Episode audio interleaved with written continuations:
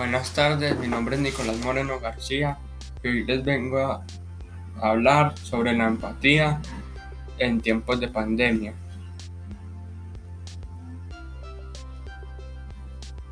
Es importante tener una actitud de, solidaridad y empatía.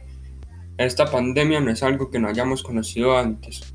El no actuar de manera responsable puede poner en riesgo nuestra vida y la de las demás. Marca un alto a las agresiones y a la discriminación.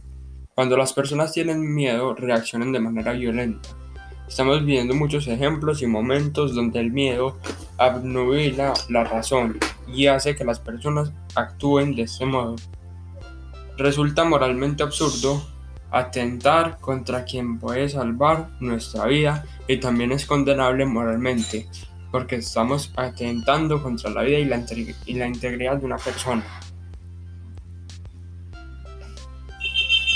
Para controlar estas conductas es necesario primero identificar qué sentimientos estamos viviendo ante la situación y cómo nos están afectando.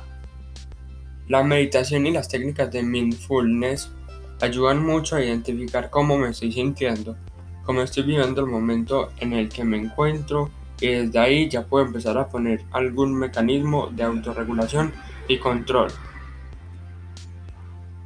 Si nosotros ayudamos a que los demás descubran el poder disuasor que tiene la empatía, podríamos evitar muchos comportamientos de este tipo.